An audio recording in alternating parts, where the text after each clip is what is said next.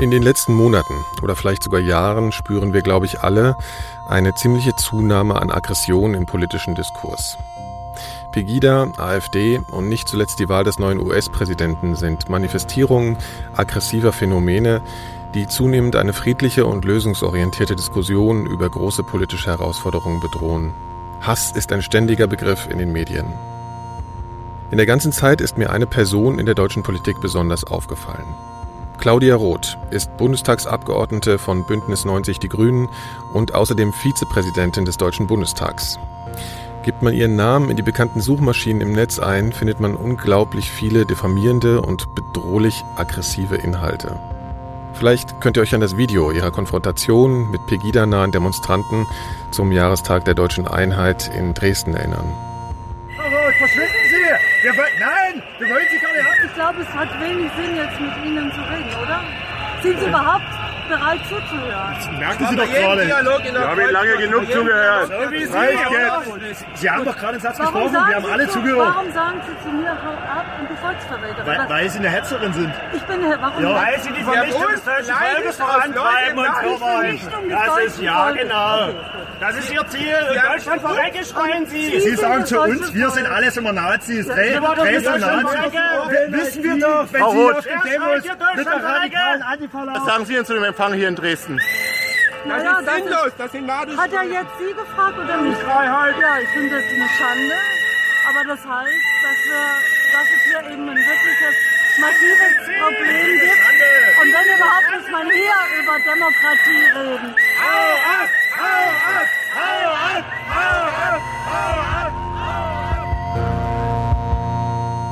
Claudia Roth ist heute bei mir zu Gast in den Elementarfragen. Ich bin Nikolaus Seemack.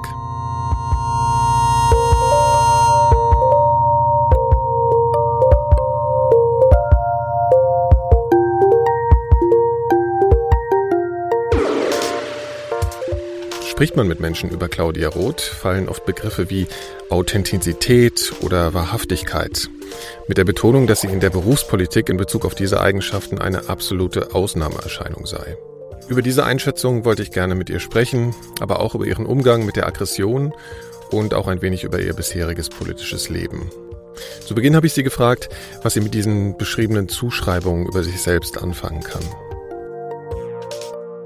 Also, wenn man, wenn man so jemand wie ich ganz stark geprägt ist von Musik oder auch von Menschen wie Rio Reiser, dann spielt bei mir in allem, was ich mache, Musik und der Sound eine ganz große Rolle. Und Rio hat einen Song gemacht, der für ihn unglaublich wichtig ist und den, der sich bei mir auch ins Herz reingepflanzt hat. Und der heißt Ich will ich sein. Ich will ich sein, anders will ich nicht sein, anders kann ich nicht sein. Ich will sagen, was ich sagen will. Ich will leben, wie ich leben will und ich will lieben, wen ich lieben will. Und ich glaube, das wird mir unendlich vorgeworfen von vielen Leuten mit unendlich schrecklichen Klischees, aber es gibt eben auch dieses Lob und für mich ist das ein hohes Lob zu sagen, die ist glaubwürdig und die ist authentisch, weil sie sich selber treu geblieben ist. Und das habe ich einfach versucht. Ich habe immer versucht, über die vielen, vielen Jahre, ähm, in, de, in denen ich kämpfend unterwegs bin, vor der Parteipolitik, in der Partei, in der Parteipolitik, im Bundestag, ähm, mich nicht zu verleugnen, sondern mir treu zu bleiben. Das heißt ja nicht, dass man sich nicht trotzdem ändert. Natürlich bin ich nicht mehr so, wie ich vor 40 Jahren war, aber, aber sich treu zu bleiben und dran zu bleiben, auch an Themen, nicht so Themenhopping zu machen oder nicht so konjunkturmäßig unterwegs zu sein oder nicht äh, dein politisches Fähnchen nach dem Wind auszurichten.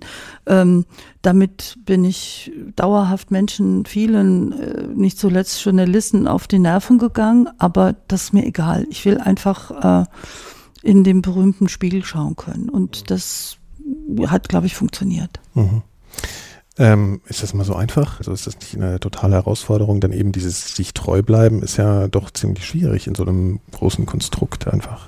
Ja, aber das will ich mich nicht selber loben, aber es ist natürlich, sagen wir mal, du kannst äh, immer den einfacheren Weg gehen. Hm.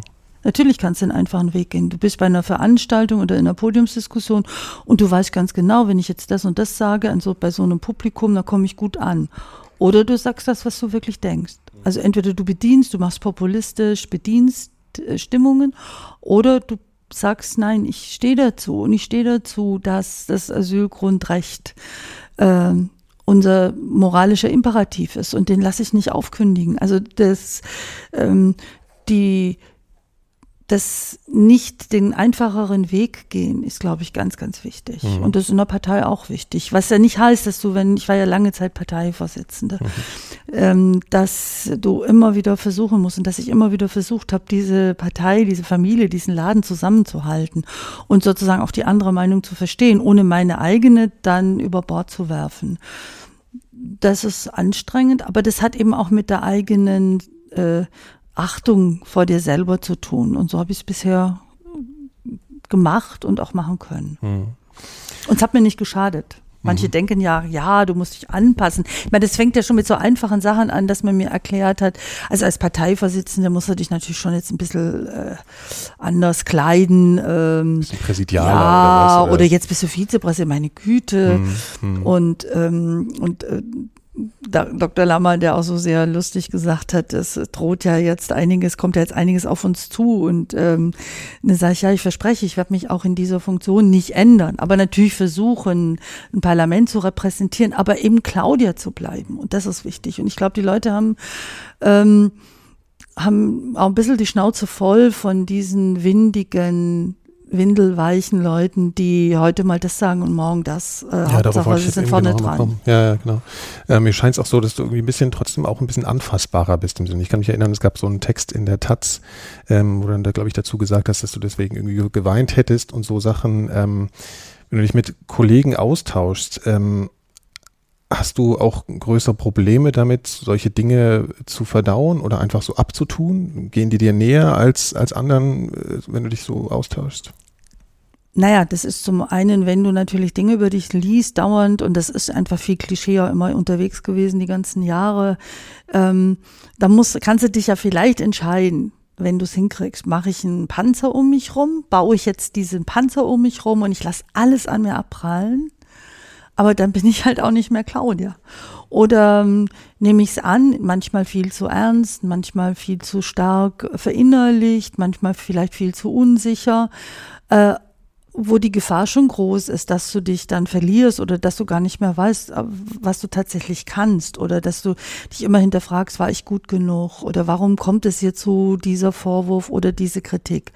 Also dieses ähm, ähm, ich will eben diesen Panzer nicht um mich bauen. Ich will das nicht, weil dann hat, hätten die anderen gewonnen. Mhm. Und ehrlich gesagt ist doch absurd, wenn du, äh, wenn du emotional berührt bist, wenn du, wenn du, wenn du deine Gefühle nicht versteckst, nur weil du jetzt Politikerin bist, äh, wenn du, wenn dir die Tränen kommen, weil du weil du so viel Schmerz oder so viel Elend siehst in den großen Flüchtlingsstädten dieser Welt. Oder wenn dir die Tränen kommen, wenn du 13 Stunden bei einem sogenannten Gnadenhearing warst in Arizona, wo zwei deutsche Staatsbürger zum Tod verurteilt worden sind, nach 13 Stunden Gnadenhearing, wo ich selber reden durfte und musste für den Bundestag und dann so ein Anwalt sagt, ein Staatsanwalt sagt, diese deutschen Hunde haben nichts anderes verdient, als sofort getötet zu werden. Wenn du da nicht weinst. Das war so? Ja, das war wirklich wirklich so. These German Dogs. Und, ähm, und wenn du da dann hinterher kritisiert wirst, weil dir die Tränen kommen, ja, da muss ich sagen, ey, wer mhm. da, wer da seine Gefühle nicht zeigt oder sich nicht traut, seine Gefühle zu zeigen, hat er sein Herzen schon verkauft oder sein Herz versteinert? Also ich lasse mir das nicht nehmen. Äh, ich lasse mir nicht nehmen, ähm, mich einem so einen technokratischen Politikstil zu verweigern und zu sagen, ich will Freude haben, ich will mich freuen dürfen und ich will wütend sein können und ich will sozusagen auch da, auch in der politischen Arbeit, äh, mich nicht äh, zu einem ja kalten Bürokraten ver verwandeln zu müssen. Mhm. Aber das braucht auch mehr Kraft wahrscheinlich als mit einer Rüstung. Ja gut, aber sonst wird, also verstehst du, es ist halt nicht so, dass mich irgendjemand äh, zwingt, den Job zu machen. Also es ist ja, das, mir sind immer diese Kollegen in der Politik äh, etwas suspekt, die dann fürchterlich jammern, auch wie anstrengend es mhm. ist und wie mhm. schwierig und was dem alles ausgesetzt wird und diese mhm. Kritik und diese Beschimpfungen und was weiß ich und du hast mhm. kein Wochenende. Ach, dann sollen sie halt aufhören, dann sollen sie was anderes machen. Dann sollen sie. Kriegst du das viel mit? So, also wird viel so gejammert Ach, oder? ja, gejammert, ja, meine Güte, ja, wenn ich, ja klar, der Preis Mhm. ist hoch, den du bezahlen musst. Und ich habe viel bezahlt in meinem Leben. Ich habe einen hohen Preis bezahlt, aber ich habe auch ein Leben gehabt bisher, was viele Menschen äh, in vielen Generationen nicht hinkriegen würden. Ich habe wahnsinnig, ich habe unglaublich spannende Geschichten erlebt, und Hoch und Tiefs und alles. Also das war nie einförmig. Und ja, es ist anstrengend und ja, es braucht unglaublich viel Kraft, aber ehrlich gesagt, ich da bin ich dann der falsche Mensch. Ich kann überhaupt nichts ohne Kraft machen. Ich kann jetzt nicht so auf Halbmast schalten. Das geht einfach nicht. Ja, okay. Glaubst du, dass PolitikerInnen ähm, unberechenbarer sein müssen, um irgendwie menschlich nachvollziehbarer zu sein? Kannst du damit was anfangen? Ich glaube, was ganz wichtig ist, dass sie einfach äh, zeigen, dass sie auch noch normale Menschen sind. Also, dass sie, dass sie mit Menschen reden können, dass ihnen die Probleme der Menschen, ich bin ja auch ein Mensch, dass die nicht weg sind, dass man sich nicht, wir sind ja jetzt hier gerade in meinem Büro, im wunderschönen Vizepräsidentenbüro gegenüber äh, des Bundestags, dass man nicht glaubt, man kann sich in dieser vermeintlichen Zitadelle der Macht einschließen und man ist weg von all dem, was die Menschen wirklich angeht. Und äh, dafür, die Gefahr ist, glaube ich, ziemlich groß, dass man abhebt, dass man sich, wenn du dann mal irgendwo zitiert wirst in irgendeiner Nachrichtensendung oder so oder ein Morgensinterview machst, dass du dann dir ganz besonders wichtig vorkommst. Und ich glaube, es wäre so wichtig für viele oder für mich, ich rede mal über mich, für mich war das unglaublich wichtig, erstens ein Leben vor der Parteipolitik gehabt zu haben. Also zu wissen, ich brauche das gar nicht. Ich, la ich lasse mich gar nicht so abhängig werden. Ja. Ich will nicht erpressbar sein. Ich will nicht abhängig werden. Ich will immer das Gefühl haben, ich könnte auch was anderes machen, wenn ich denn wollte. Und du brauchst einen Anker. Du brauchst einen Anker ins richtige Leben. Du brauchst Anker zu Leuten, die nicht permanent in diesem politischen Geschäft unterwegs sind und die die Welt vielleicht noch aus einer ganz anderen Perspektive angucken. Die zum Beispiel für die das ein Problem ist, wenn sie nicht wissen, ob sie die Miete sich noch leisten können im nächsten Monat. Oder die ein Problem haben, so ist mir das mal begegnet, wo ein alter Freund zu mir gesagt hat, ey, hörst du eigentlich noch zu? wenn ich dir erzähle, dass es echt anstrengend ist, wenn das kleine Kind Zähne kriegt und ich keine Nacht mehr schlafen kann, kriegst du eigentlich mit, dass das noch ein Problem für mich ist oder geht es dir nur noch um die große Politik? Und ich glaube, diesen Anker zu haben, dass dich Leute, dass du im Leben verankert bleibst und nicht in diese Scheinwelt abdriftest, weil und nicht vergisst, dass es ähm, diese Welt ja auch zeitlich begrenzt ist. Ich, meine, ich komme ja vom Theater ursprünglich und ich weiß, du machst einen Vertrag und der geht dann eine oder zwei Spielzeiten. Ja. Und hier im Bundestag ist die Spielzeit im Moment vier Jahre. Das meine ich nicht despektierlich. Ich finde auch den Begriff mit dem Theater finde ich richtig. Wir spielen eine Rolle, wir haben eine Bühne und wir haben einen Vertrag. Und der kann nach vier Jahren zu Ende sein. Ja, so ist dann halt eben. Aber wir es jetzt gerade von Natürlichkeit hatten, ähm, wenn man sich prinzipiell eher strategisch verhält und die Leute das vielleicht Ach, spüren, ist das, ja. Aber ich meine, ist das nicht auch so ein Grund für die, ich meine, in den letzten Jahren oder in der letzten Zeit hat man das Gefühl, dass die Aggression einfach so im politischen Diskurs einfach viel größer wird. Ist das, ist das auch, äh, kommt das auch daher, glaubst du, dass die, dass, dass die Menschen einfach kein, überhaupt keine Verbindung aufbauen können zu den Politikern? Glaubst du, es ist eine unterschiedliche Entwicklung? Also vor Jahren war es schon so, dass man diese Technokraten besonders, diese besonders die coolen, die Vernunftbegabten, die nicht ge ge gefühlsgesteuerten, wo plötzlich Gefühl, Emotion, Empathie ein absolutes Schimpfwort wurde. Gutmensch, das Schimpfwort des Jahres wurde so ungefähr. Was für eine verrückte Welt. Ich glaube, da hat sich was verändert, dass die Menschen sehr wohl äh, die Fähigkeit zu Empathie und zu Emotionen und zu Leidenschaft erwarten, auch von der Politik, dass sie diesen eiskalten Stil nicht wollen. Aber es, wir haben natürlich eine extreme Spaltung. Wir haben genau diejenigen, glaube ich, die diese Empathie auch ausdrücken, Empathie für Menschen, die Hilfe brauchen. Ich glaube, bin so jemand, die das auch wirklich so empfindet, dass die dann natürlich besondere Zielscheibe sind von diesen Pegidas und AfD und was weiß ich, äh, die dich dann zu einem Hauptfeind äh, machen, weil sie sich daran abarbeiten können. Aber wir haben, glaube ich, eine massive Spaltung. Aber ich glaube, dass ähm, ähm, für viele, viele, viele wichtig ist, dass ähm, die Menschlichkeit in der Politik wahrnehmbar ist. Schau mal, als zum Beispiel ähm, Frank-Walter Steinmeier hat ja ein ziemlich mieses Ergebnis eingefahren, als er äh, Spitzenkandidat für die SPD-Bundestagswahl ja. war. Es war ein ziemlich schreckliches Ergebnis. Dann passiert die Geschichte mit seiner Frau, die todkrank war, und er spendet eine Niere. Und plötzlich wird er ähm, wird er für viele Menschen menschlich. Er, er tut alles, was er kann für seine Liebste und wird, hat dadurch dann eine unglaubliche Zuwendung erfahren, dass man, dass man Politiker und eine Politikerin als Mensch wahrnimmt und erkennt. Du darfst es nur nicht übertreiben. Du darfst nicht glauben, ich benutze jetzt meine Privatsphäre, mein Privatleben, ja. meine, äh, die setze ich jetzt ein ins, im politischen Geschäft und wehe, solange es gut läuft, ist gut, aber solange es dann nicht mehr gut läuft und die Presse dann weiter über die privaten Geschichten schreibt, dann wird plötzlich die Presse beschimpft. Das geht auch nicht. Du musst es wirklich einfach, du, ich glaube, man darf seine Menschlichkeit nicht verstecken, mit allem, was dazugehört. Und dadurch machst du dich dann aber angreifbar für die Menschenfeinde, die in unserem Land unterwegs sind. Mhm. Mhm.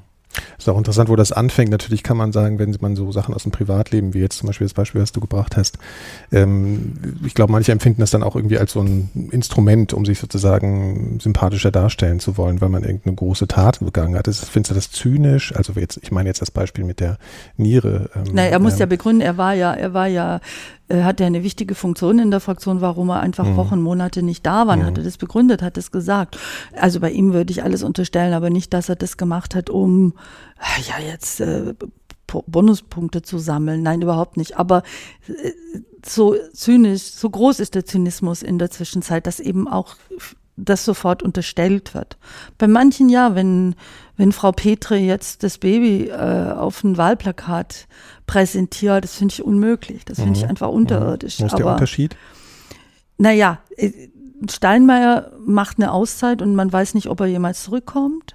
Und er sagt, warum, er begründet das, er begründet es seiner Partei, muss er ja sagen, muss er sagen, kann ich sagen, ich, so, er muss es ja. begründen und alle kennen seine Frau und äh, dass sie todkrank ist und so weiter.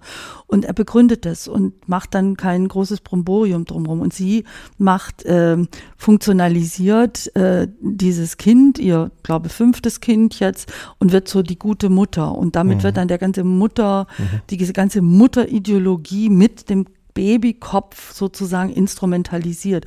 Übrigens auch gegenüber die Feinde in ihrer eigenen Partei, die gerade viel von Familie und Mutter reden, aber zum Teil ja gar nicht sind. Also das mhm. ist irgendwie, das finde ich eine Funktionalisierung, die geht gar nicht. Okay. Du hast ja schon einige Wahlkämpfe hinter dir. Äh, wie, wie ist der besonders diesmal, weil wir jetzt auf einmal so viel mit solchen Aggressionen zu tun haben? Also man muss wirklich sagen, äh, du bist als Frau in der Politik und dann als eine Frau, die, sagen wir mal, erkennbarer ist oder mhm. so, äh, an der sich einfach, es gibt entweder, entweder ja oder nein. Also entweder sie mögen einen oder sie mögen dich gar nicht. Da gibt es nichts dazwischen. Ähm, bist du immer schon besonders ausgesetzt für Angriffe. Also sagen wir mal, die Formen von sexualisierten Gewaltfantasien, die kennen grüne Frauen seit Jahrzehnten, wirklich seit mhm. Jahrzehnten. Mhm. Insofern war das so verrückt zu behaupten, dass sexualisierte Gewalt in der Silvesternacht in Köln vor zwei Jahren sozusagen nach Deutschland kam. Absurd. Die gibt's schon sehr, sehr lange und die habe ich selber sehr intensiv erlebt. Aber ähm, diese entgrenzte Gewalt im, in den sozialen Netzwerken, Internet, in den, die ist, die hat einen wirklichen Turbo bekommen durch Pegida. Also ich meine, wenn sich da so ein Bachmeier hinstellt, heißt der Bachmann, Bachmann. oder Bachmann hinstellt mhm. und sagt, dieses Ökopack gehört vernichtet und die allererste, die man erschießen muss, ist die Rot. Und das läuft dann. Das ist dann bei Facebook rauf und runter und wird dann mhm. tausende Male geteilt mhm. und Facebook macht nichts dagegen. So hat das ja alles angefangen. Ähm, da fand eine Entgrenzung statt. Man hat auch das Gefühl, da entstehen so, so eigene Welten. Also diese, diese Anhänger von, wenn die sich dann, wenn du irgendwas sagst zu Antisemitismus oder zu Sinti und Roma, zu Antiziganismus, zu der Flüchtlingsfrage, ähm, das ist unvorstellbar, was da in der Zwischenzeit an Dreck, an Bösartigkeit, an Gewaltfantasien, an offenem rechtsextremen Gedankengut äh, zutage kommt. Und da muss man dich natürlich fragen, ich habe dann zwischenzeitlich mal überlegt, ja Mensch, muss ich aus dem ganzen Facebook-Zeug nicht einfach jetzt mal zumachen? Ich kann es gar nicht mehr und will es eigentlich auch nicht ertragen. Ähm, und da dachte ich mir, nee, den Gefallen tue ich denen doch nicht. Mhm. Ja, aber Ähm, guckst du dir das an? Also ich meine, Nein, die schlimmsten Sachen, die aller, aller, aller fürchterlichsten und schlimmsten Sachen, da gibt's wirklich ganz liebe Menschen um mich rum, meine Mitarbeiterinnen, Mitarbeiter, vor allem ein Mitarbeiter, der wirklich die schlimmsten Sachen dann ähm, löscht. Mhm. So. Mhm. Ähm, und ähm, dann gibt's aber jetzt ja in der Zwischenzeit, habe ich auch zweimal gemacht, äh, so eine Art Hate, äh, Hate Speech äh, Abend oder so. Und äh, einfach mal vorzulesen, was, dass Menschen mal eine Vorstellung bekommen, was andere Menschen dir so vor, vorknallen. Da musst du dich dann zusammennehmen, aber ich habe gesagt, nein, ich wehre mich dagegen. Ich versuche auf allen Ebenen, wo es möglich ist, mich dagegen zu wehren. Ich zeige auch an. Da hat sich auch glücklicherweise einiges verändert. Über lange Zeit kam zum Beispiel gerade Staatsanwaltschaft Berlin war da so ein besonderer Fall, anders als in Bayern, da sind sie ein bisschen härter. In Berlin kam immer, ja, wenn da jemand sagt, die sollte aufgehängt oder die sollte, die müsste erschossen werden oder viergeteilt werden oder dann kam dann öfters von der Staatsanwaltschaft, ja, das steht ja im Konjunktiv. Konjunktiv, ja. Das ist ja. natürlich absurd. Mhm. Und jetzt gibt es einige Entscheidungen, auch aus Berlin und andere Richter, die entschieden haben, dass sie gesagt haben, äh, auch so ein Konjunktiv kann aber andere dazu mobilisieren, Gewalt Ja, auszuüben. und Ja. da gibt es jetzt Verurteilungen und nach einer Verurteilung, also mich viermal aufhängen, hat in Berlin 4.920 Euro gekostet und es hat dann äh, andere Formen von Beschimpfung mit sich gebracht. Aber weißt du, wenn ich anfange, äh, mich davor zu verstecken, dann muss ich aufhören, dann geht's nicht mehr. Dann, nee, also ich tue alles, aber denen schenke ich nicht meine Angst. Mhm. Hat das auch Auswüchse außerhalb des Internets? Also bist, musst du vorsichtiger sein heutzutage? Bist du vorsichtiger?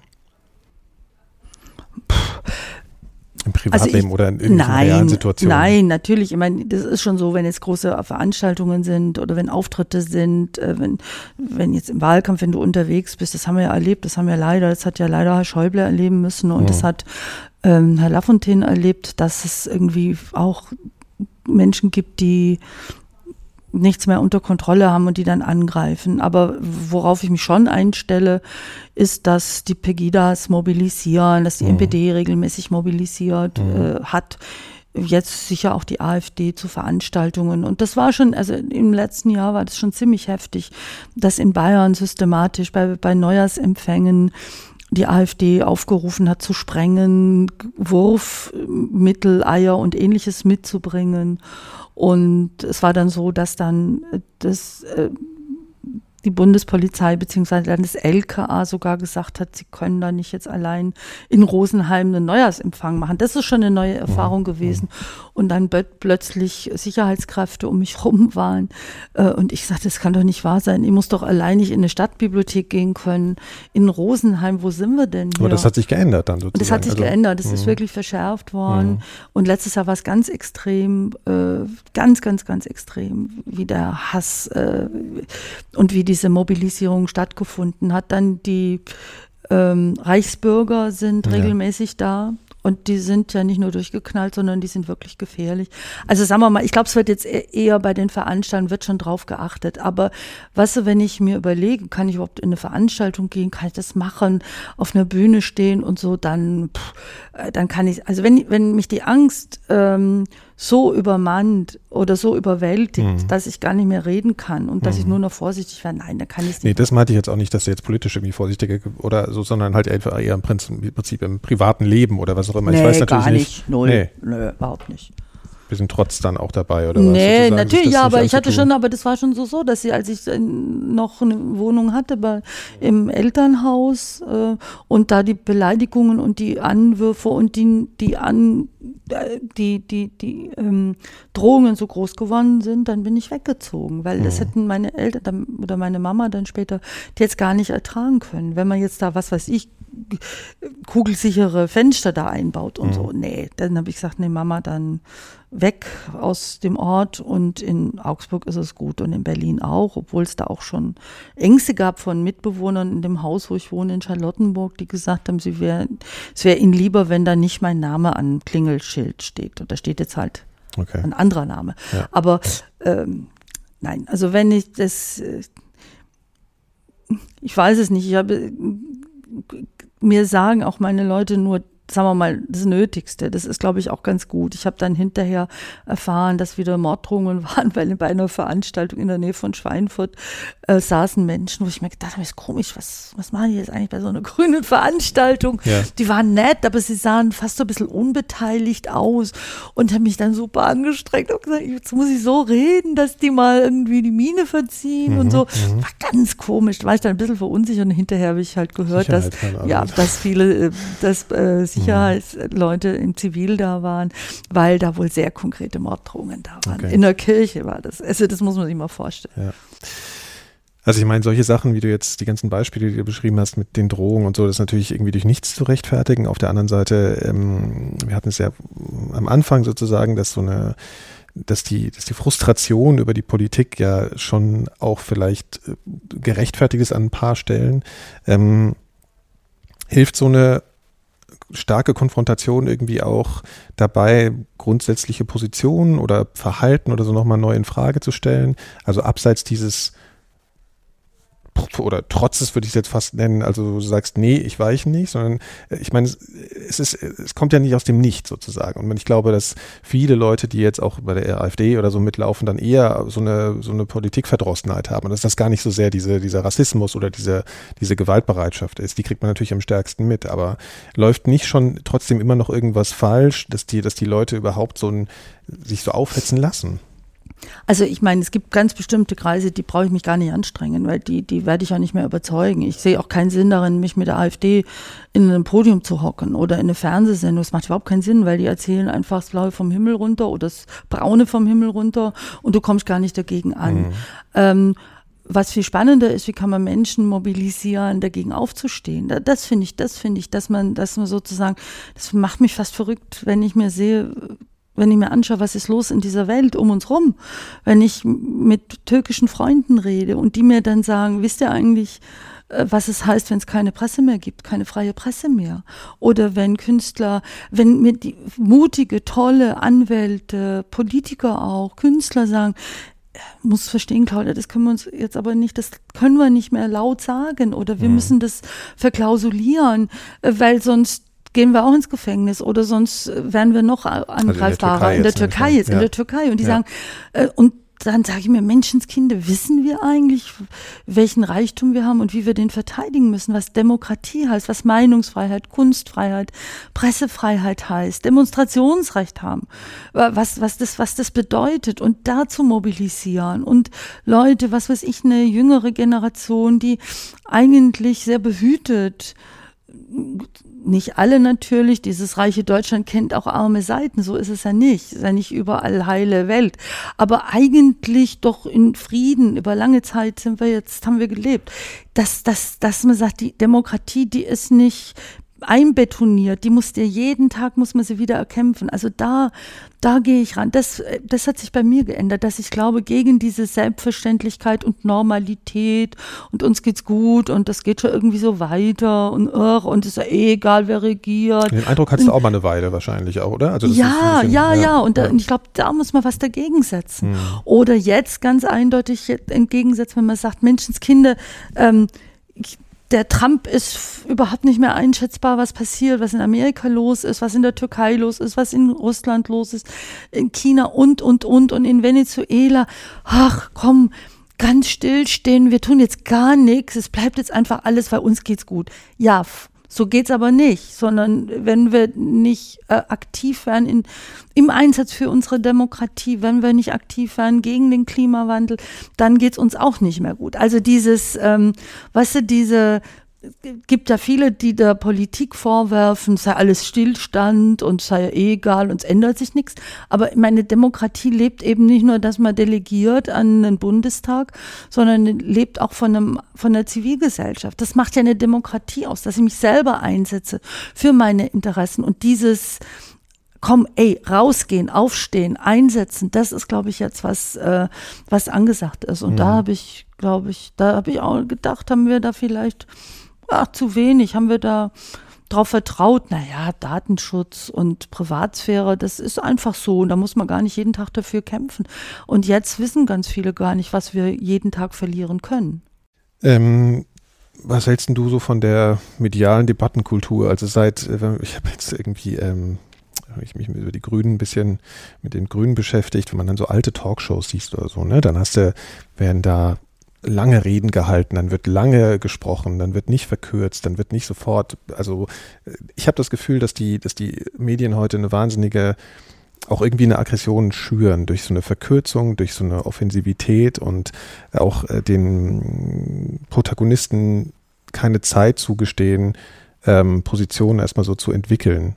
Fällt dir das schwer, in solche Shows zu gehen, in solche Talkshows und das eben zu erleben und dass Unsicherheit zum Beispiel einfach in Form von Schwäche automatisch ist? Ja, es fällt mir extrem schwer. Hm. Ähm, ich will jetzt gar nicht alles verklären, das, das früher oder so, gar nicht. Ja.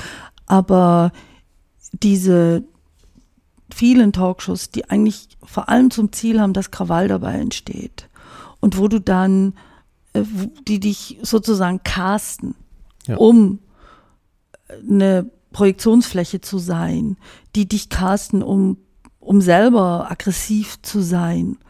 Ah, das, ich glaube, der Mehrwert ist gering, absolut gering. Und ich genieße das, ehrlich, ich genieße das, wenn, wenn, oder würde es noch mehr genießen, wenn es Formate wieder geben würde, wo man nicht nur Kontroversen austrägt, sondern wo man sagt so, wir haben ich nehme jetzt mal das Beispiel, wo es ja viele Kontroversen gibt. Wir haben eine humanitäre Schutzverantwortung, wo man sich mal die Zeit nimmt, anderthalb Stunden drüber zu reden, wie sieht die eigentlich aus? Also wo man nicht immer die, die gegen und die einen sagen Obergrenze, und, sondern wo man sagt, ey, wie sieht aus? Wie sieht das aus? Wie, was ist unsere eigene Verantwortung dabei, dass Millionen Menschen ihre Heimat verlieren? Also, dass mhm. man, dass man sich ein Thema vornimmt oder eine Herausforderung vornimmt und in einem konstruktiven, gemeinsamen Sinn mal sich Gedanken machen kann. Dass man auch mal sagen kann, es tut mir leid, ich habe noch keine Antwort. Mhm. Ähm, das habe ich aber immer gemacht, dass ich sage, es tut mir leid, ich will nicht auf schwierigste Fragen einfache Antworten geben und deswegen eine gute Politikerin zu sein, sondern bei vielen Punkten, was weiß ich, Alterssicherung äh, in 20, 30 Jahren. Ich habe eine Idee, wie es aussehen könnte, aber ich bin mir nicht sicher, ob das auch mhm. funktioniert. Mhm. Ähm, also gar nicht so zu tun, als sei ich der Überwisser und, und sich mit dem anderen immer zu betteln, diese, ja, dieses Schüren, dieses, was ich finde es auch absolut ätzend. Da kommt dieser Gauland und haut einen, einen, rassistischen Spruch raus gegen, was weiß ich, Boateng. Und puff ist er in allen Talkshows dieser Republik Ehrengast. Das ist doch scheiße. Das ist doch, das es bringt doch nichts. Das mhm. ist doch eine, das, das, das schürt doch auf der einen Seite Aggression und auf der anderen Seite, dass die Leute sagen, ja, warum soll ich mir das Zeug eigentlich angucken? Warum soll ich mir das antun? Mhm. Du musst aber gleichzeitig schon hingehen, ne, wenn er eingeladen nee, ist. Nee, man muss oder? nicht hingehen. Man kann auch mal sagen, nein, ich gehe nicht hin. Also mhm. bestimmte Formate, ich habe mich sehr geärgert über, über so eine Burka-Nummer, die so ätzend war ähm, ja. bei, bei Plasberg. Das mhm. war so schrecklich, wo ich gedacht habe, nee, ich mache das nicht mehr. Ich, warum sind sie so unendlich unfair und aggressiv immer mir gegenüber? Ja, das lohnt, das ist doch gut für sie. Das ist hinterher. Das hast du ihm zurückgemeldet und das hat er gesagt. Ja, das, gut das ist überhaupt nicht gut. Nein, das ist mhm. überhaupt nicht gut. Das ist absolut ätzend. Und ich habe, ich will ja mit mit mit einem guten Gefühl dahin gehen. Oder wenn wenn du wie auf einem wieder auf der Anklagebank sitzt, wenn du den Leuten gegenüber sitzt, Frau Glöckner ist auch so jemand, die dich nicht einen einzigen Satz ausreden lässt und das macht sie mit dem, mit dem Gesicht der Weinkönigin oder der Weinprinzessin oder was weiß ich. Also das ist, das bringt nichts mehr. Mhm. Das ist ein, das ist ein Battle, der nichts bringt. Da gehe ich echt lieber ähm, an, zu einem Volksfest und laufe da durch, mit den Leuten rum oder Mhm. zu irgendeiner, äh, irgendeine ganz einfache kleine Veranstaltung und red mit Leuten, als dich da so zu, ach, zu prostituieren, ist Ja. es ja zum Teil auch. Ähm, tauschst du dich da mit Kolleginnen aus? Also, dass du, dass du wirklich äh, dann sagst, ey, wir müssen eigentlich mal ein bisschen kollektiver dieses Feedback zurückgeben in die Medien? Also jetzt gerade ins Fernsehen zum Beispiel, da findet es ja einfach statt, sozusagen. Ähm, Ja, natürlich so habe ich das, ich habe das schon gesagt, aber man sollte das mal kollektiver machen oder gemeinsamer machen. Aber dann, dann geht es ja eigentlich auch nur um die eigenen Interessen. Weißt du, Ja. was finde ich zum Beispiel absolut unmöglich, dass, dass äh, die öffentlichen und zunehmend auch die privaten ähm, so tun, als sei eine Bundestagswahl äh, ein, ein, ein Zwei-Personen-Stück. Ja. Äh, mit vielleicht noch äh, von Frau Merkel und von Herrn Schulz und mit Herrn, vielleicht noch mit dem Seehofer als Heckenschützen in der äh, Peripherie. Es ist so unglaublich, was hat denn das? Es wird hier ein Bundestag gewählt. Es ist nicht eine Präsidentenwahl. Wir sind nicht in Amerika, wir sind nicht, wir sind nicht in Frankreich, wir sind in der Bundesrepublik Deutschland und es ist, äh, ich finde, da wird dem, der Verantwortung oder der Verpflichtung, Öffentlichkeit herzustellen und zu informieren oder die Öffentlichkeit in die Lage zu versetzen, sich äh, informieren zu können, nicht gerecht. Wenn dann diese Duelle nur zwischen zwei Personen sind oder jetzt diese, diese Townhall-Dinger, ja, ich meine, Entschuldigung. Und wenn man mir dann aber großzügig anbietet, ich kann ja dann äh, in, in einem Hörfunk-Dings mich mit einem AfDler betteln, das mache ich nicht. Das tue ich nicht. Ich mache das auch nicht mehr, weil es ist, ich, das hilft mir überhaupt nicht. Es provoziert bis zum geht nicht mehr und es ist nur ein, raubt auch Kraft einfach, oder? Na, es Also, raubt total ja. Kraft und Lebensfreude. Genau, es ist Lebenszeit und Lebensfreude. Aber das finde ich schon, also das wird, das war immer, das war schon die letzten Wahlen immer so fürchterlich, äh, aber es wird jetzt richtig extrem, dass du wirklich denkst, ja sage mal, das kann doch nicht wahr sein. Das jetzt auf das Duell, was wir sehen, das wird dann wieder alles, wird drauf, wird Mhm. drauf konzentriert, als hätten wir echt Präsidentschaftswahlen. Ja, also ich habe auch den Eindruck, dass es früher irgendwie breiter war, dass man mehr von den verschiedenen. Parteien, egal wie die Stärke jetzt gerade war in den Umfragen oder was auch immer, auf jeden Fall breiter wahrgenommen wurde. Also dieser, dieser Wahlkampf kommt mir irgendwie ganz schräg vor. Also einerseits, weil man das Gefühl hat, es ist irgendwie eh schon so alles entschieden mit Frau Merkel, aber ähm, trotzdem, also diese Fokussierung. Ähm, du hast ja auch einen künstlerischen, äh, eine künstlerische Vergangenheit sozusagen. Ähm, Musiker und Künstler haben ja äh, oft am, am Anfang ihrer Karriere so eine sehr energetische und sehr grundlegend kreative ähm, Phase, in der sie sich sozusagen definieren und so. Und ist das äh, bei Politikern auch so ein bisschen so? Es gibt so, so diesen, diesen Explosionsmoment am Anfang, dieser Idealismus und alles. Ähm, und danach wird es irgendwie so ein bisschen schleppender. Hast du das Gefühl, dass du immer noch genauso explosiv bist wie zu Beginn? Ja, äh, hoffe ich, dass ich zumindest, ja klar, ich bin jetzt, ich habe seit ich, was weiß ich, seit fast 50 Jahren mache ich jetzt, Mhm. bin ich politisch aktiv. Das war ja die künstlerische Zeit genauso. Äh, aber sei es mal parteipolitisch seit 1985 mit, also richtig in, in der Partei. Ja. Ähm, du lernst natürlich, also du lernst, du musst bescheidener werden, Mhm. ohne darauf zu verzichten, nie zu vergessen, also ohne nie zu vergessen, wohin, wohin du eigentlich willst.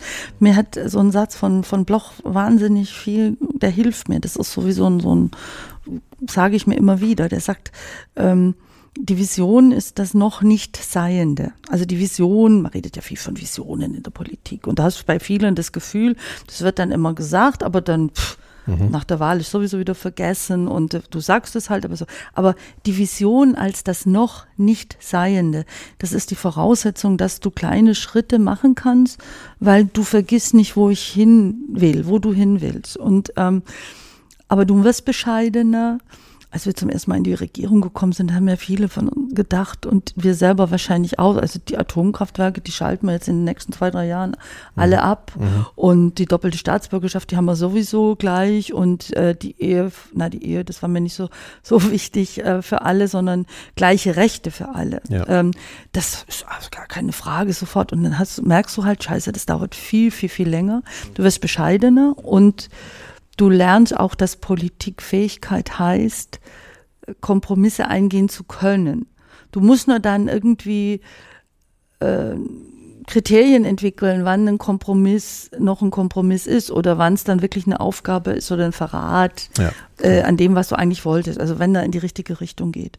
Aber wenn, äh, klar, es gibt Leute, die sich dann arrangieren, die vielleicht auch so enttäuscht sind oder frustriert sind, dass es eben so lange dauert oder dass man tatsächlich in so einer Konstellation, wie wir sie jetzt hatten, mit 80 Prozent Regierungsfraktion und 20 Prozent Opposition, die aber auch natürlich nicht heterogen ist. Ähm, also du darfst, du darfst dich nicht erschüttern lassen, du darfst nicht äh, frustriert werden, du darfst nicht depressiv werden, du darfst nicht zynisch werden. Manche sind zynisch geworden. Du darfst dich nicht arrangieren, indem du sagst, ich sag das jetzt, was meiner Partei gefällt. Du darfst nicht einen Tag nach der Wahl überlegen, was muss ich tun, dass ich wieder gewählt werde äh, in der Partei. Dann kannst du wirklich aufhören. Und gibt für mich ein großes Vorbild. Ähm, jemand, der bis zur allerletzten Minute, wahrscheinlich wird er auf der großen Bühne abtreten, und zwar sein Leben auch abtreten, ist Christian Ströbele. Der ist so jemand. Der ist so jemand, der wirklich bis zum Schluss, bis zu seinem Lebensende wird er für seine Ideen und für seine Werte und für seine Ziele kämpfen und sich einsetzen, auch wenn der Körper gar nicht mehr so mitmacht. Und das, glaube ich, ist zentral wichtig. Und da gibt's manche, die, ja, die schwimmen halt mit. Das ist dann sicher, also das, äh, das ist falsch, das ist nicht mein Ding. Hm, Wie groß ist so der Anteil deiner Müdigkeit, so gerade nach so einer Legislaturperiode, wo, wo es so schwer war? Also Nee, ja, also ich, meine, ich hatte ja eine wunderbare Legislatur, ich hatte eine wunderbare, ganz, ganz, ganz großartige Funktion jetzt als Vizepräsidentin. Da haben mir viele gedacht, ach, das ist so ein bei uns im Schwäbisch, das sagt man Austragsstüble. das ist, wenn der Bauer oder die Bäuerin übergibt an den Sohn und an, ja, an die Tochter leider weniger, aber an den Sohn. Und dann kriegen die so ein kleines Häusle hingestellt und dann werden die Alten da abgeschoben. Ja, von wegen, das war ist richtig toll. Also, was, was heißt denn das? äh, das also für mich sagen? hat es richtig gut gefallen zu sagen, so, wenn so jemand wie ich ähm, einen Bundestag, die Idee eines, einer, einer parlamentarischen Demokratie auch repräsentieren kann, dann hat sich erstens dieses Land ziemlich verändert, sonst wäre das undenkbar. Und ich habe mich natürlich auch ein Stück weit verändert, klar, aber dann heißt das, dass wir ein buntes Land sind, dass wir ein vielfältiges Land sind und dass man dafür streiten kann, gerade und auch in dieser Position. Und ich muss mich ja nicht anstrengen zu sagen, dass ich Grüne bin, das weiß ja jeder. Aber dann das aus so einer Wert von Parlament, Wert von Demokratie, Wert von Rechtsstaat, von Gewaltenteilung, dafür Botschafterin zu sein und sich einzusetzen. Oder die Idee von Menschenrechten, die habe ich ja nie aufgegeben, dann in vielen Reisen, die ich machen kann, wo Türen aufgehen, die mir als grünen Parteivorsitzende so nie aufgegangen wären, aber die dann trotzdem zu vertreten und zwar laut zu vertreten und damit auch ähm, ja, auch dafür eine Botschafterin zu sein, das war unglaublich gut und nicht immer alles aus dem Nahkampf grüne Partei. Ja. Äh, was so grüne Parteivorsitzender Ja, ja. bist ja permanent im, im, im, im, im, im Graben und kämpft und kämpft und kämpft, sondern mal ein bisschen auch ein bisschen drüber stehen zu können. Das war richtig toll. Also deswegen keine Müdigkeit, sondern jetzt, ähm, klar, du musst natürlich ein bisschen ausruhen auch. Ich habe jetzt wirklich mal ein bisschen, bisschen runterkommen müssen und ein bisschen abschalten müssen und mal wieder ein bisschen andere Bücher lesen müssen und Musik hören müssen und Sonne und gar nichts anderes sonst, ähm, um den Akku aufzuladen. Aber jetzt mache ich richtig, mit richtig Spaß gehe ich jetzt in eine parteipolitische Auseinandersetzung und Wahlkampf. Und in Bayern ist halt besonders toll, weil in Bayern sind die Verhältnisse so unendlich klar. Da ist da die CSU und da sind wir und da wird dann Fast schon ein bisschen altmodisch da, ne? Also sozusagen, ja, aber das ist, weißt du, das ist, das ist gut. Da stehen, Ja, das sind zwei ja. Modelle und dieses Bayern hat sich ja auch verändert, auch durch uns verändert. Also auch, ähm, wenn ich sage, man darf nicht bescheiden sein, ähm, nee, man muss bescheidener werden, aber man darf in seinen Zielen nicht bescheiden sein und man darf auch mal ruhig mal sich erinnern, nicht schwelgen, bub, bub, bub, sondern sich erinnern, ey, wie hat das eigentlich ausgesehen in Deutschland vor 30 Jahren, vor 40 Jahren, wie war das denn da?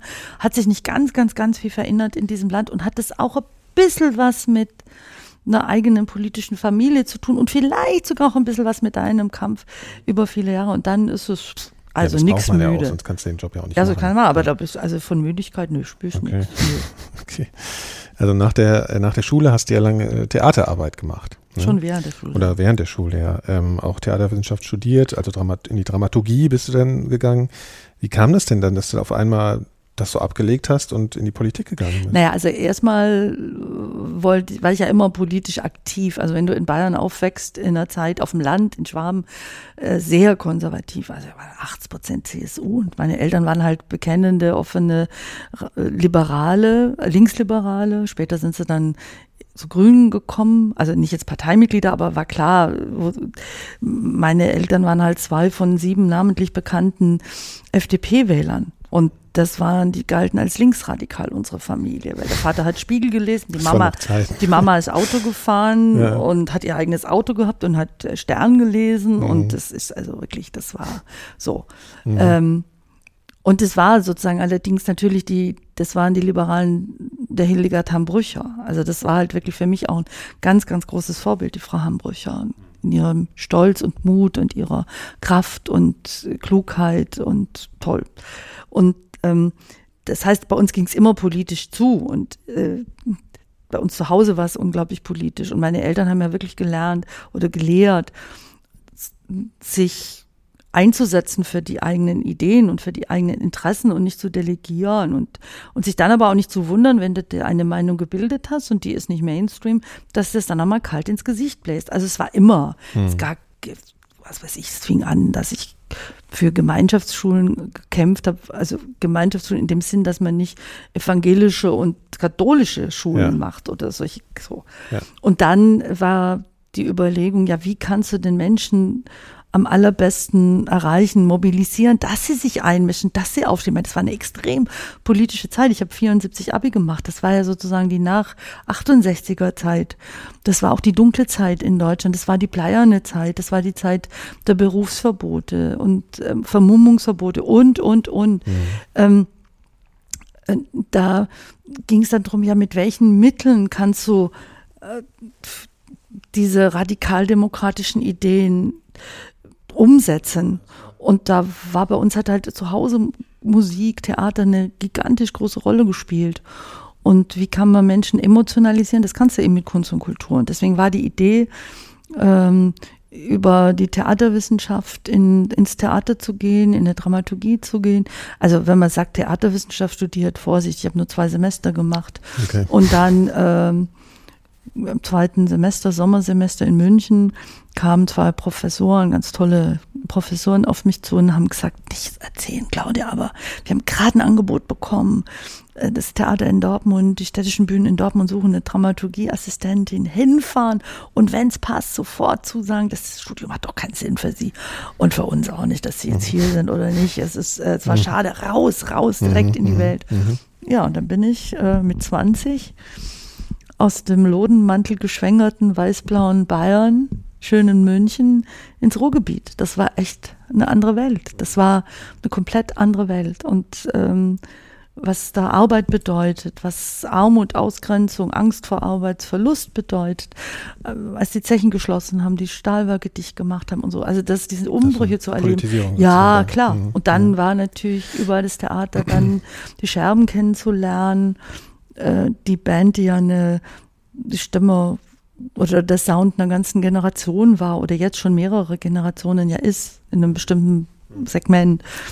Das war natürlich dann noch einmal ein Punkt mehr. Das heißt, du bist Managerin geworden. Ja, nee, Managerin war man nie. Nee, nee, nee, nee, nee, das war ich eben nicht. Okay. Manager war ja ein vollkommen verpönter kapitalistischer ja, ich Ausbeutung. Sagen, das ist irgendwie ein obstruser Begriff in diesem Zusammenhang. Nein, den gab es ja. auch nicht. Dann ja. gab es eine lange Debatte, was ist denn der Credit, der dann auf der Platte steht. Ja.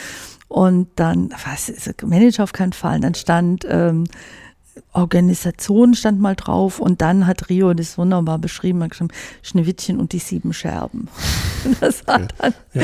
das war dann so, das, äh, ähm, aber, dein, aber dein Wirken war sozusagen schon Organisation ja, im Sinne von heute Konzerte wird man sagen Management, ja, heute ja. wird man sagen Management, ja. Okay. Also war, es waren äh, Konzerte, Orga, Auftritte organisieren, es war Touren organisieren, wo Martin, der Keyboarder, mir ganz viel geholfen hat.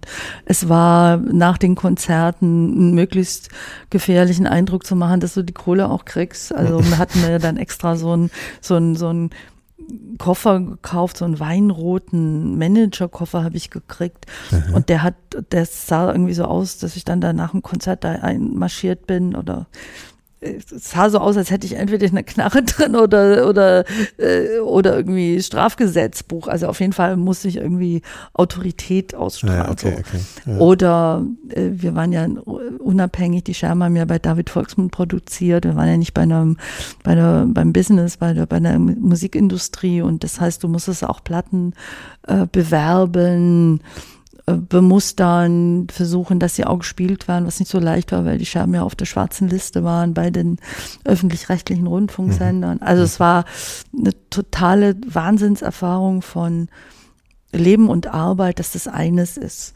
Mhm. Äh, und romantisch verklärt könnte ich jetzt sagen, da habe ich gelernt, dass Reichtum nicht nur vom Kontostand abhängt.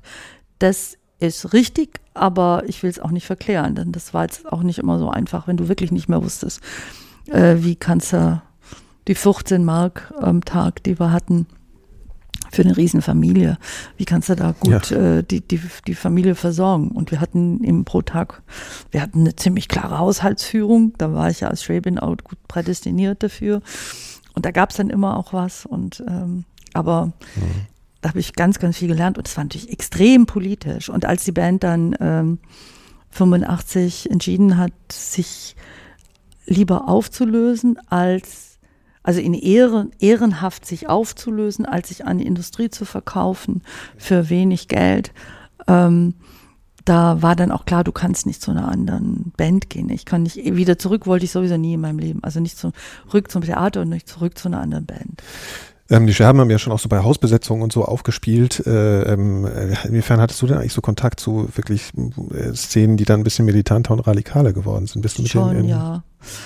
Ähm, also das war vor allem in Berlin. Es war aber die Zeit, da, da habe ich sie noch nicht persönlich gekannt, aber das war in Berlin wohl ziemlich heftig, ne, als dann RAF entstanden ist. Das war schon sozusagen, aber es war bei Scherben ein klarer Schnitt. Es war ganz klar, da war niemand, der jetzt Gewalt gegen Menschen unterstützt hätte.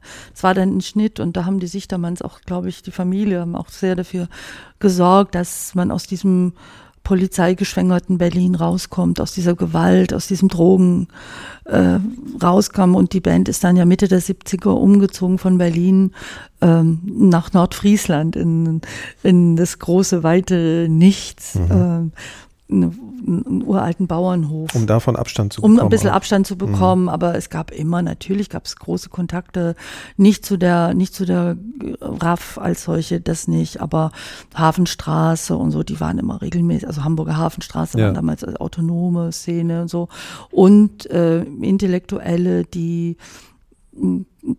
Scherbenfans waren. Also es war eigentlich immer ein offenes Haus. Gab allerdings auch mit der Zeit ähm, große Konflikte, denn man hat die Scherben so ein Stück weit wie eine Art äh, Privateigentum der Linksradikalen betrachtet. Und bei Konzerten, es war wirklich schlimm, dass dann die vor der, vor der Bühne standen und äh, wie wenn man, wie wenn der Rio und die Band eine Musikbox wäre. Und dann geschrien haben, so jetzt muss aber äh, Macht kaputt gespielt werden.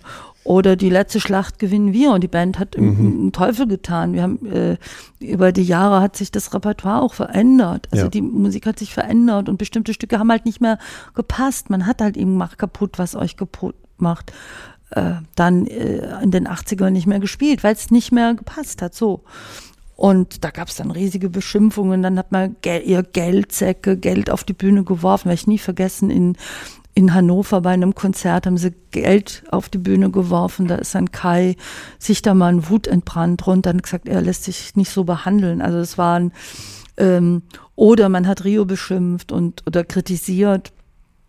Wie kann er über Liebe schreiben? Wie kann er über Ich will ich sein, anders will ich nicht sein? Wie kann er Liebeslieder, äh, lass uns ein Wunder sein, schreiben, wenn es doch um Revolution Ja. geht? Okay. Und das war aber genau der Wert und die Kraft und die Stärke der Scherben, dass sie, dass Rio in seinen wunderbaren Liedern, die er geschrieben hat, deutlich gemacht hat, dass das Private sehr wohl politisch ist. Und so wie er lebt und wie er liebt und wen er liebt, es eben extrem politisch ist, wenn einer der allererste offen schwule Sänger war, äh, in der Zeit, wo es mitnichten keine Strafrechtsverfolgung gab. Ja. Aber das war schon heftig, klar. Es war es war, ehrlich gesagt, war es auch anstrengend, weil manche haben ja gedacht, also wenn du dann ein Konzert machst, dann muss die Band natürlich äh, dann beim Veranstalter bei der Wohngemeinschaft übernachten, möglichst mit nicht frisch überzogenen Betten und mit ausgehängter Klotür. und dann die ganze, naja, weil das ja. natürlich sie so ja. gehört. Und ja. ich sagte, nein, wir wollen mhm. ins Hotel oder in den Gasthof und jeder will ein eigenes Zimmer Verrückt. und der Rio will sogar eine Badewanne und dann war man natürlich die Luxusersche schon bei manchen, ja. die aber ohne Probleme sich die teuersten Stereoanlagen schon in der Zwischenzeit gekauft hatten,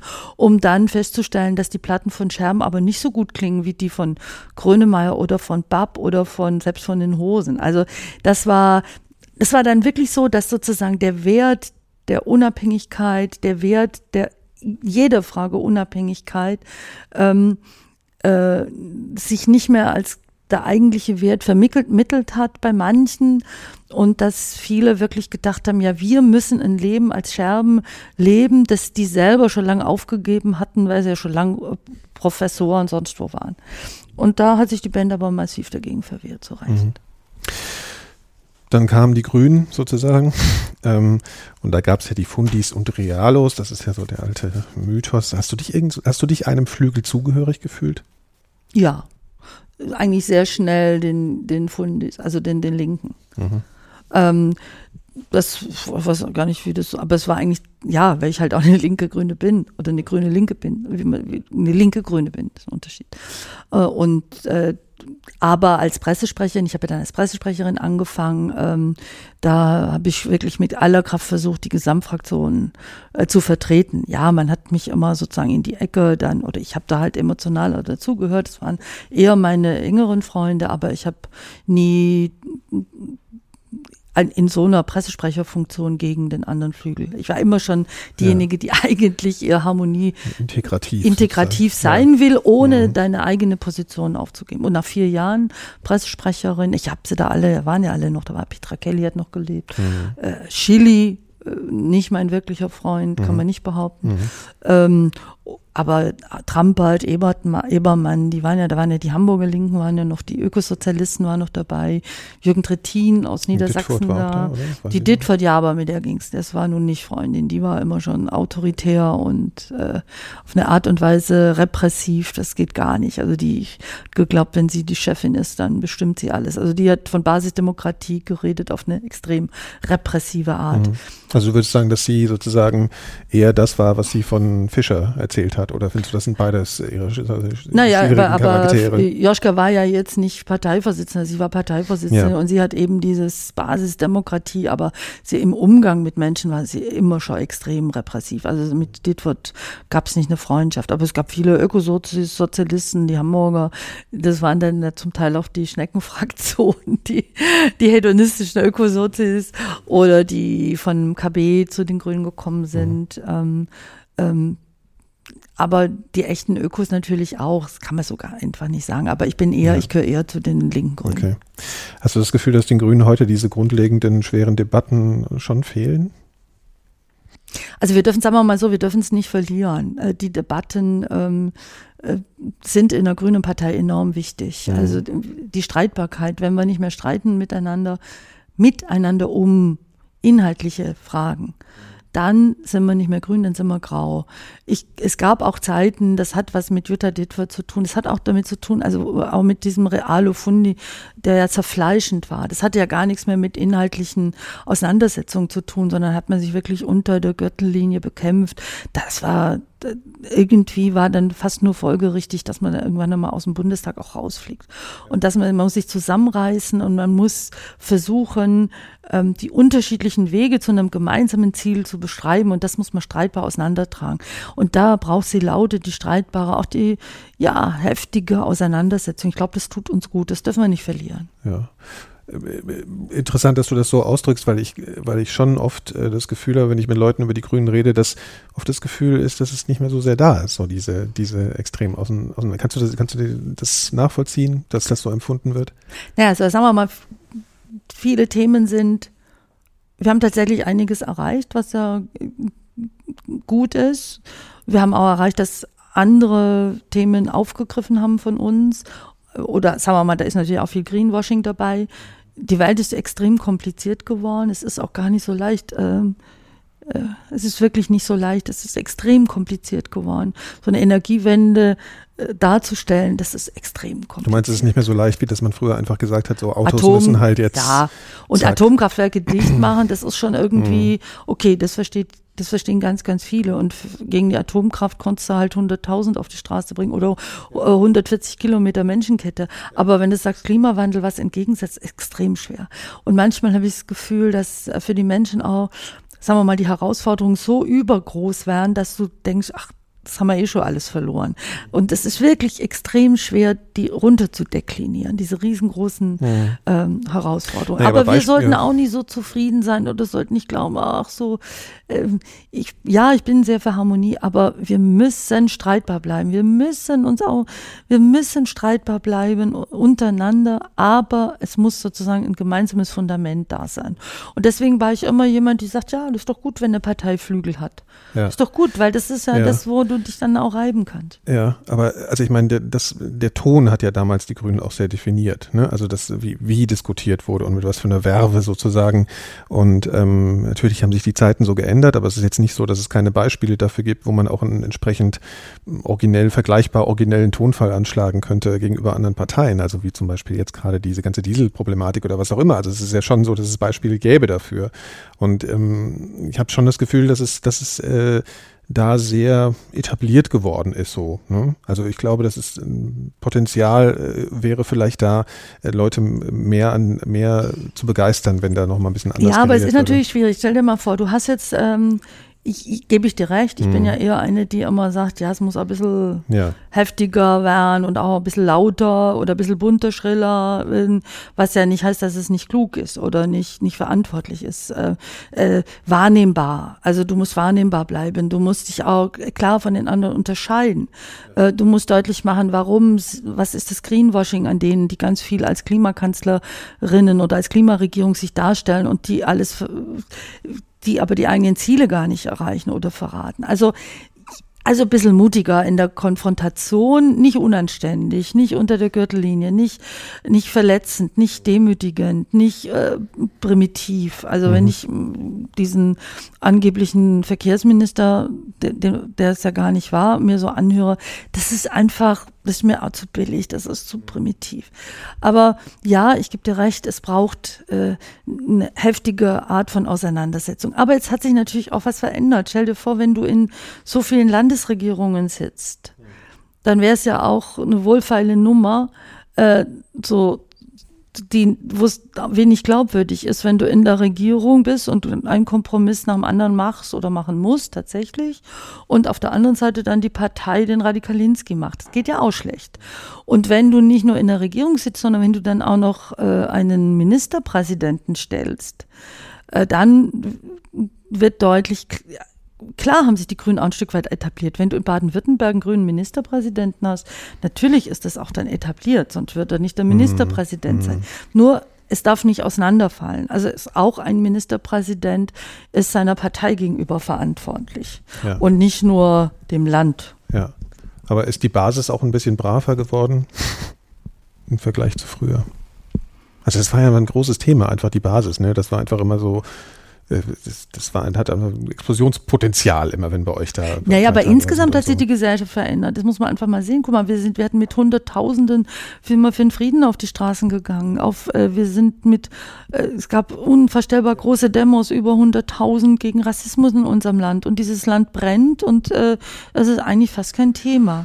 Ähm, ja, ja, aber wir sind noch vor Jahren mit wirklich 140 Kilometer Hand in Hand äh, für die Energiewende raus aus der Atomkraft. Also da ist, ich habe vor kurzem mit jünger, mit, mit einer jüngeren Generation mal geredet und die haben gesagt, ja, ich habe gesagt, ey, manchmal denke ich, wir sind auf dem Kinderfest, so wie ihr, wie ihr ja. Politik macht oder wie ihr das darstellt und so. Wir halten uns an die Hand und wir singen zusammen. Okay. Und, äh, also du vermisst so eine Art. Dann so sagt, so ja, aber dann ja. haben die mir gesagt, ey, wir sind aufgewachsen ohne große Probleme. Ihr ja. habt viel für uns erkämpft. Ja. Junge Frauen, die sagen, ja, ach, die vor Jahren haben sie gesagt, dieser Feminismus, die alten Feministinnen und so.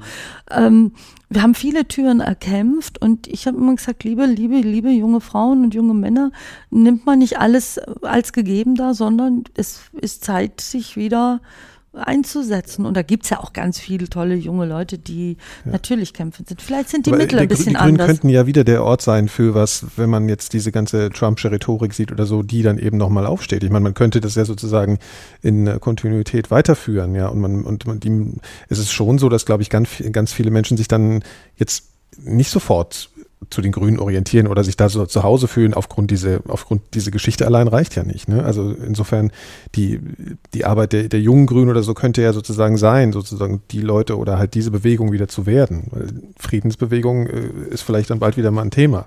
Ja? Ich glaube, dass leider die Themen ja äh, also mir hat man gesagt, haben Sie denn nicht Angst oder hast du nicht Angst? Nee, wenn ich gefragt werde, haben Sie, haben Sie nicht Angst, dass die anderen Ihnen alle Themen wegnehmen? Er sagt ja, wenn die anderen die Themen wirklich äh, nicht nur wegnehmen würden, sondern wenn sie in unserem Sinne auch umgesetzt würden, dann äh, wäre es ja bescheuert, davor Angst zu haben. Aber äh, wo ich recht gebe, ich glaube, dass man die großen Herausforderungen, die wirklich die Existenzfragen, und das ist die Klimakrise, ist eine Existenzfrage und die betrifft alle Bereiche.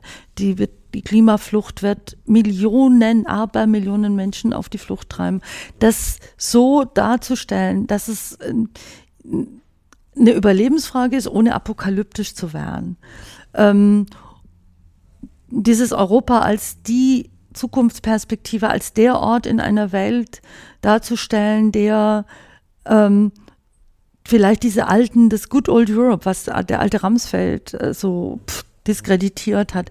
Dieses Europa als noch ein Kern von dem, was Demokratie ausmacht. Da müssten wir, ja, ich glaube, lauter sein gegenüber dem, was in Ungarn passiert. Lauter sein gegen dem, was äh, in, in, in Polen passiert.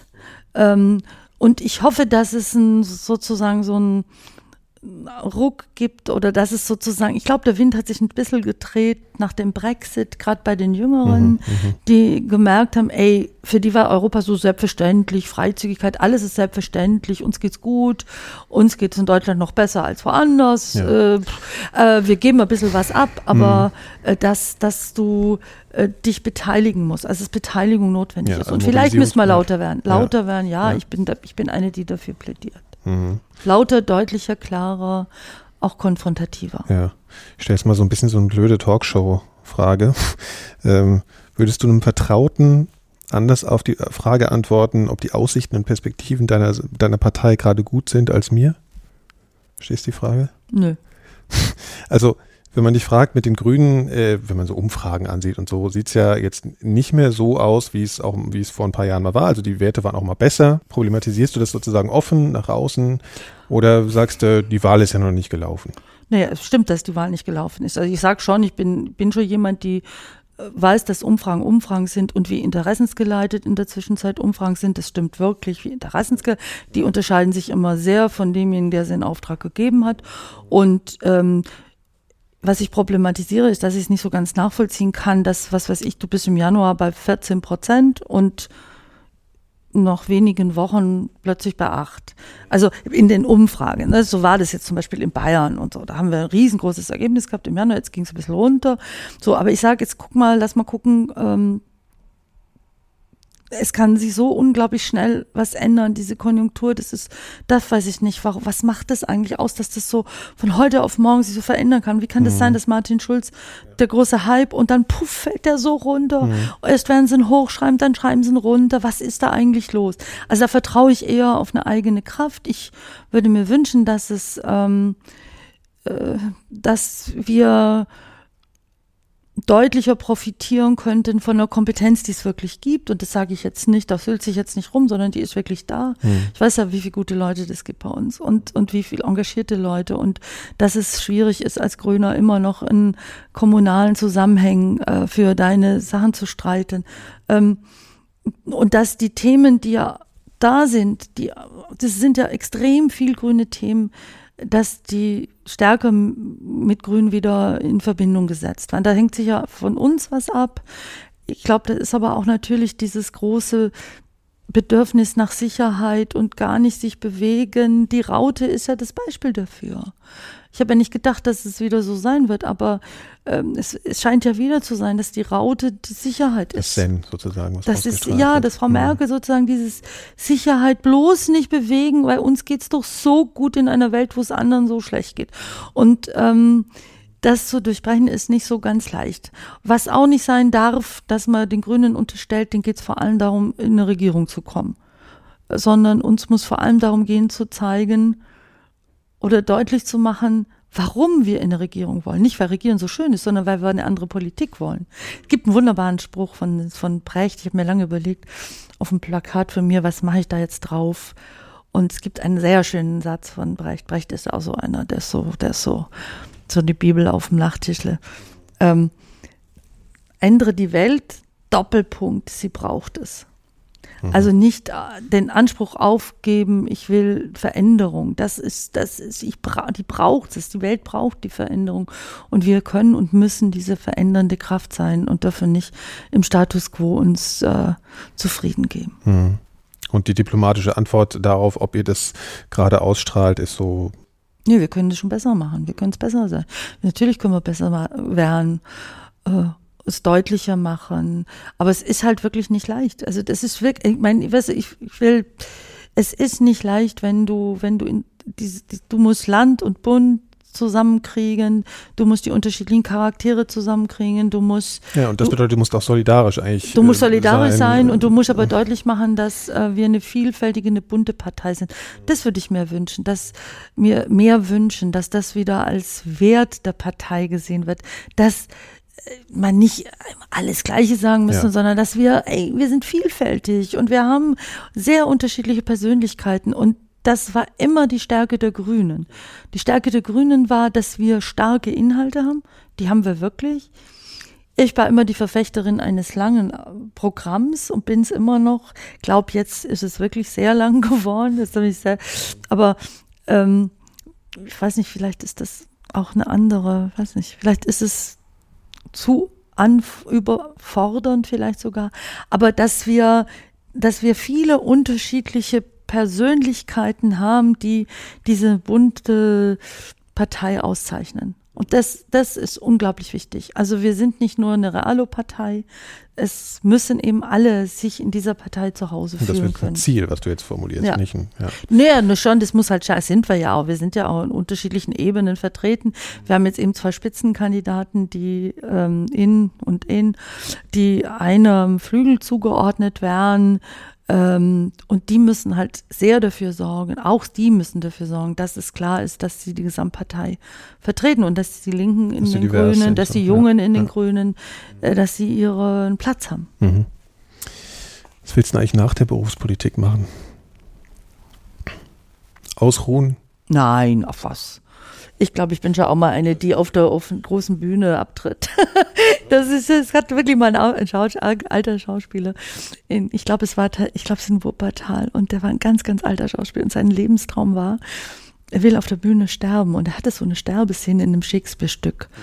Und ich will jetzt nichts Falsches sagen, aber ich bin mir ziemlich sicher, dass er tatsächlich auf der Bühne gestorben ist. Das ist sein Lebenstraum. So, also nein, ausruhen. Ja. Äh, ich hatte mal den Traum, äh, mal äh, wirklich außerhalb von Deutschland eine Weile zu leben und zu arbeiten. Also irgendwie in Kultur, Menschenrechtszusammenhang. Und mein großer Traum war eigentlich immer Istanbul. Aber der Traum, der ist ziemlich aus. Ja. Ja, auf das Thema wollte ich eigentlich noch kommen. Die Zeit ist jetzt aber zu knapp. Aber so Istanbul war wirklich, Istanbul war so eine mhm. Traumstadt, die muss sich so schrecklich, die hat sich so schrecklich verändert und ähm, so viele Freunde gehen da jetzt weg mhm. oder müssen weg. Mhm. Ähm, und ähm, ich weiß es noch nicht, aber ich habe keine Angst davor. Mir wird, das wird, das wird kommen. Ja. Aber was, was verpasst denn du jetzt sozusagen gerade? Welche Bedürfnisse unterdrückst du in dem ganzen Stress, politischen Stress, in der politischen Arbeit? Was, so impulsiv, was würdest du gerne mehr machen? Mehr ins Theater gehen, mehr zu Konzerten gehen. Also wirklich tatsächlich sozusagen diesen Akku äh, aufzuladen, dass du mehr Zeit hast, äh, Kultur boah, ja. zu genießen, öfters ins Kino gehen. Ähm, also ich habe war jetzt bei wieder ein paar, paar Konzerten. Ich war bei Peace by Peace von Fetzum. Das war ganz großartig. Das war einfach ganz toll. Das war stundenlang wunderbar mit Beginner und äh, Freundeskreis und die Joy und wie sie alle heißen. Das war einfach richtig, richtig, richtig, richtig gut. Mhm. Also dafür. Ich sag jedes Jahr an Weihnachten oder bei nicht Weihnachten, an der Neujahrskarte steht dann immer ja und hoffentlich mehr Zeit für die Freunde und Freundinnen. Ey, da das wissen die jetzt eh schon, dass die immer sind, die immer, die, die sich immer auf mich eingestellt haben und eines Tages will ich mich eher auf die einstellen, weiß es nicht. Aber ich habe nicht das Gefühl, dass ich viel verpasse oder versäume. Eh, nee, nee, gar nicht. Aber wann es soweit ist, dass du sagst, so jetzt reicht's mal, im Prinzip, also in dieser Form Politik zu machen, ist da schon irgendwie so ein bisschen eine Ich hoffe, dass, dass falls ich es nicht mehr merke, mhm. dass ich rechtzeitig von denen, die mich ankern, mhm.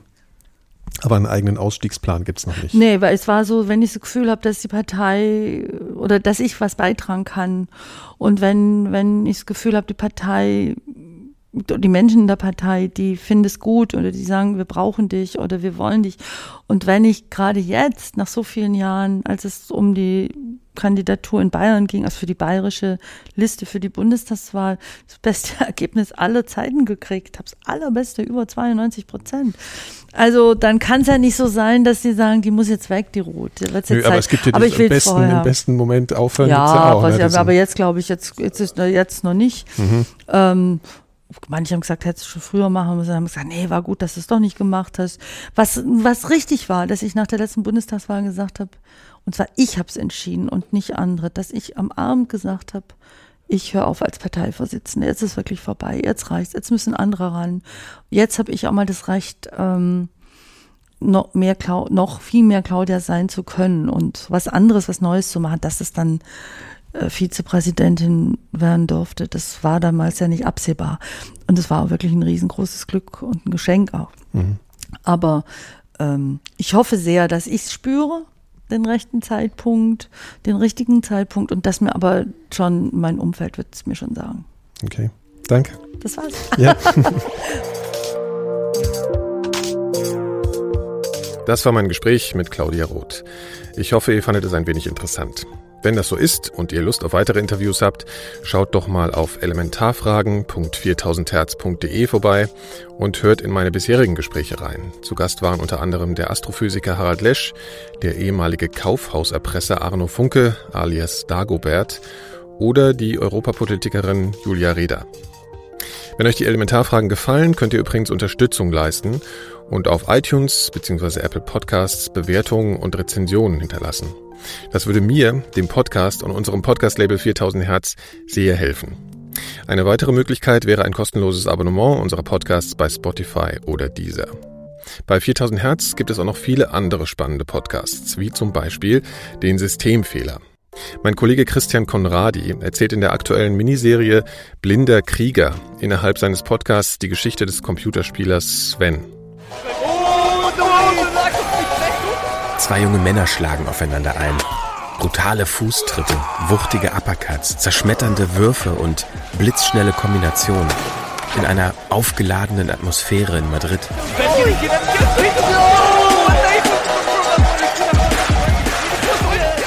Hier duellieren sich Kämpfer aus der ganzen Welt bis zum K.O.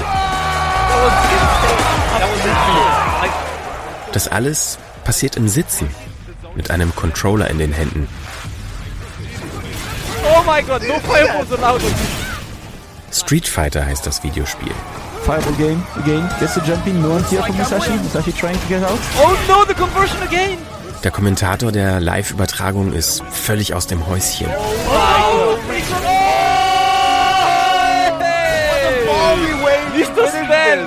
Really, really great play from him. Warum die ganze Aufregung? Sven, einer der beiden Kämpfer, ist, naja, sagen wir mal, kein gewöhnlicher Spieler.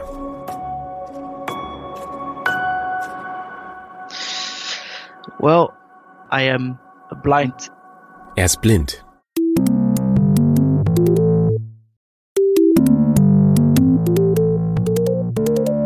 Alle drei Teile der Serie findet ihr unter 4000herz.de slash blinderkrieger oder im Systemfehler-Podcast unter systemfehler.4000herz.de.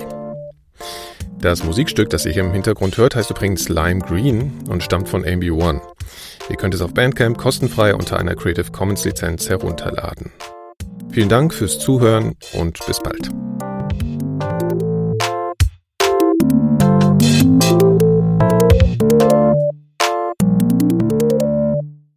Eine Produktion von 4000 Hertz.